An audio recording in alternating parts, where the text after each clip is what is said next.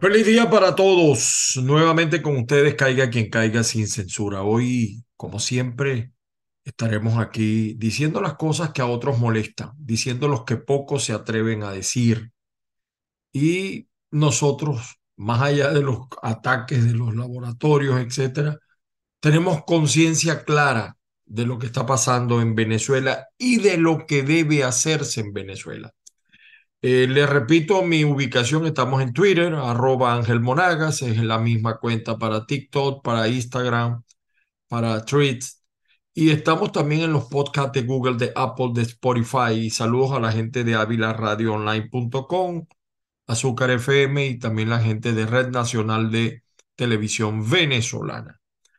Eh, bueno, fíjense que les quería hoy hacer una recomendación en medio de, este, de la situación que estamos viviendo acá con el huracán, les quería hacer una recomendación de lectura, porque lo que está pasando en Venezuela es muy interesante. Es muy interesante, pero no es nuevo. O sea, nada de lo que está pasando en Venezuela no sabíamos que iba a pasar. Y me parece que algunos pecan de bisoños pecan de, eh, vamos a decir, de demasiada confianza y el político siempre tiene que tener un plan B y además el político tiene que estar un pie en la jugada siempre adelantado. No observamos eso en Venezuela. ¿Quién no sabe que en Venezuela ni siquiera hay una dictadura? Es un régimen autoritario, es una suerte de mafia eh, de, de, mafia corporativa. ¿Quién no sabe que eso está en Venezuela? O sea, yo no tengo dudas, yo no tengo dudas de que de haber elecciones primarias las gana María Corina y de haber elecciones presidenciales en términos de igualdad las gana también María Corina. Yo no tengo dudas de eso. Ahora, no basta con saber las cosas. El problema es qué hacer. El problema es cómo los escenarios, transformarlos en positivos. Fíjese, yo estaba viendo eh, lo que está pasando en, en los Estados Unidos, eh, aquí en los Estados Unidos, lo que está pasando, por ejemplo, con eh, la gente de Trump. Meterlo preso a Trump, lejos de afectarlo, lo ha favorecido está ganando mejor en las encuestas. Y yo estaba observando, porque en la política la simbología es importante, las fotos de Trump. Y fíjese que las fotos muestran un Donald Trump eh, completamente distinto, un Donald Trump que mira así encarado. Y fíjese cómo la simbología que ha utilizado el señor eh, o la gente que apoya a Donald Trump nos ha favorecido. Ahora, de aquí a llegar a ganar, Donald Trump está ganando las elecciones, pero todavía no es oficialmente candidato, ni se sabe qué va a pasar en el juicio que se va a iniciar. Pero eso nos debe enseñar a nosotros, porque estaba revisando un interesante artículo de Pedro Benítez del portal Al Navío, y él dice en su artículo el opositor que quiera llegar a Miraflores tiene que pactar hasta con el Partido Comunista de Venezuela. Y, coloca algunos ejemplos ¿no? interesantes. Y él decía, eh, eh, eh, Benítez dice en su artículo, creo que es del 8 o 7 de este mes, que para ser presidente el primer requisito es querer serlo.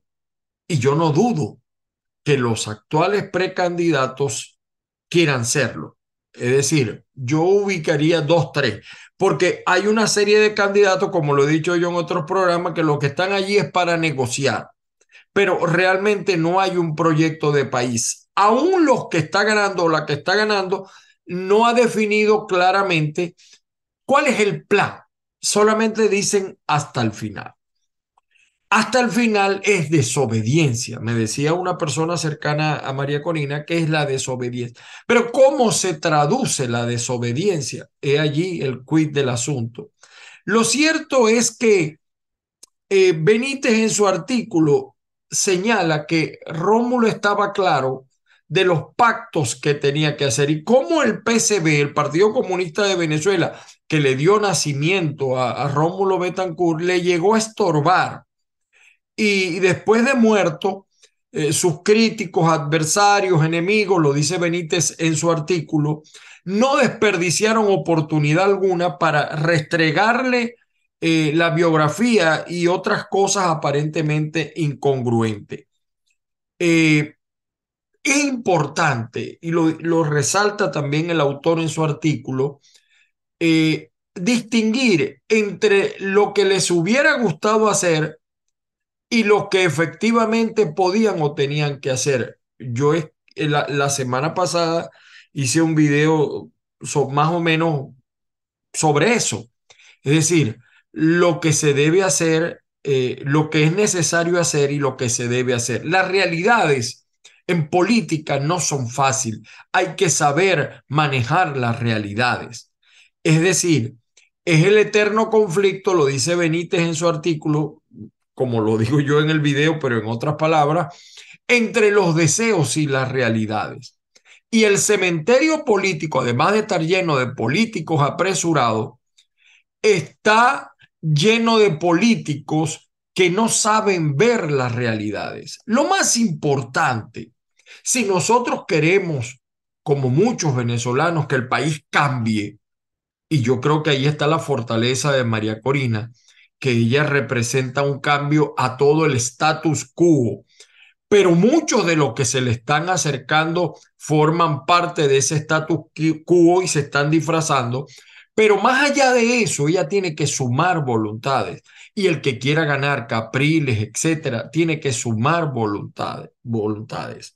De lo contrario, eh, la promoción puede ser buena, pero absolutamente inútil a la hora de buscar el poder político. Y lo digo porque a mí me ha asombrado. Ayer escuchaba a mi amigo Humberto González también.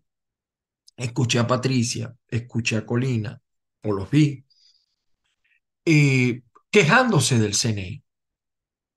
Es que, miren, realmente nosotros pensábamos o pensamos que estos tipos la van a poner fácil, que lo van a facilitar, que iban a colocar un CNE equilibrado, imparcial. No, señores. Pero es que además, guardando las distancias, ni siquiera Chávez también lo tuvo. La diferencia es que Chávez tenía un CNE en contra, pero aunque los chavistas digan que no, se respetó la voluntad popular, además de las presiones propias de la Fuerza Armada. Eh, pero Chávez, eh, Chávez fue un tipo que entendió que tenía que pactar.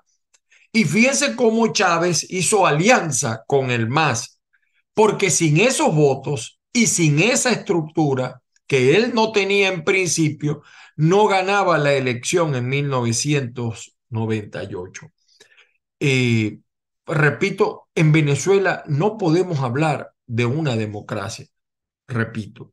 Nos estamos acercando al modelo cubano, al modelo nicaragüense, al, al modelo de Corea del Norte. Y para salir de esta gente nosotros tenemos que buscar alianza para que no nos pase lo que pasó en Colombia, un señor que desperdició al, al, al, viejo liderazgo o a lo que él consideraba el viejo liderazgo y esos votos le hicieron falta para llegar al poder y se hubiera impedido que un personaje como Gustavo Petro eh, hubiese llegado al poder. Gustavo Petro que en este momento está dando tumbos y tambos. Él pensaba que iba a enarbolar el proyecto de la espada de Bolívar como lo hizo Chávez, financiado, pero eso no pasó y actualmente, eh, increíblemente, pues el presidente dictador de Cuba lo, lo, lo tiene. Pero fíjense, Francia acaba de anunciar que quiere ingresar al pacto amazónico y me parece una jugada estratégica. ¿Por qué les digo esto?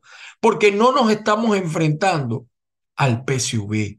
No nos estamos enfrentando a Maduro, nos estamos enfrentando a la izquierda colectivamente organizada a través de empresas. Miren los Brit, eso eh, Rusia, China, India, Brasil, eh, o sea, hay capital económico.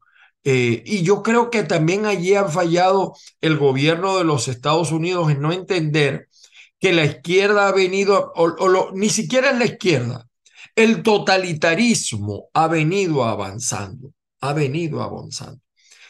Y yo no sé, porque es que a veces la historia, como que algunos, como la desconocen, la repiten, están obligados a repetirla. En las revoluciones de, del siglo XX, la rusa, la mexicana, la china, la cubana, los jefes políticos eran al mismo tiempo jefes militares que habían emergido de un conflicto armado en medio de un dramático cambio del orden social previo. Eh, eh, esas revoluciones eh, eran una confusión de gobierno, partido y ejército. Y es lo que han hecho en la revolución, en la llamada revolución chavista. es un juego interesante, ese es el juego de ellos, pero su poder es limitado. ciertamente el 90% de los venezolanos no quiere a Nicolás. El 90% de los venezolanos quiere un cambio. A veces eh, yo quisiera que, vieran, les voy a colocar el, video, no, no lo voy a colocar, lo voy a, resaltar por acá. El video de, de Capriles, eh, donde que no se está escogiendo un jefe político, sí se está escogiendo un jefe político, porque el venezolano quiere una nueva gente que plantee una nueva negociación, que plantee una, un nuevo poder, una nueva manera de hacer política. Pero son importantes las regiones. La, la fuerza política tiene que venir de las regiones hacia Caracas. Hay mucho, todavía sigue existiendo, mucho dirigente que porque es dirigente en Caracas se cree dirigente nacional y eso no es así. La idiosincrasia del venezolano responde a varios parámetros y en este momento con el tema de la inmigración aún más. Eh, yo creo que el país le ha quedado pequeño, socialmente hablando, a eh, el chavismo, el madurismo, pero también le ha quedado pequeño a la oposición.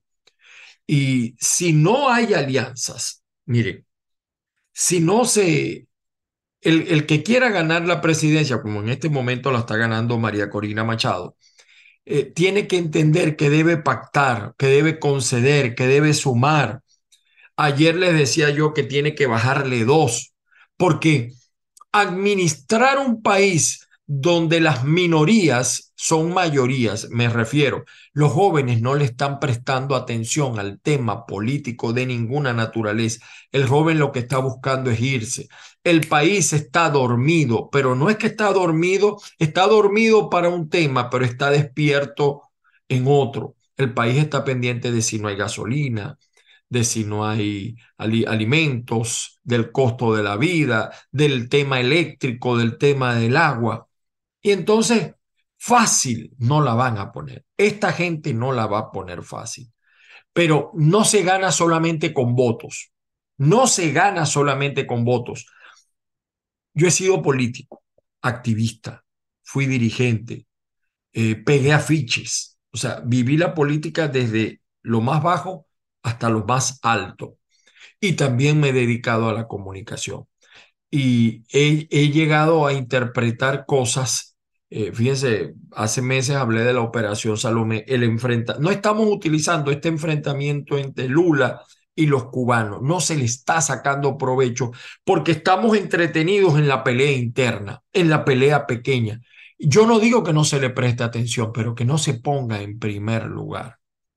Si no se logra una alianza de todos los que están en contra de Nicolás, el camino va a ser más duro, el camino va a ser más difícil. Eh, me escribía una persona cercana a María Corina, porque eh, ayer me escribió y una persona que yo respeto mucho me decía, Déjenme buscarlo para, para leérselos.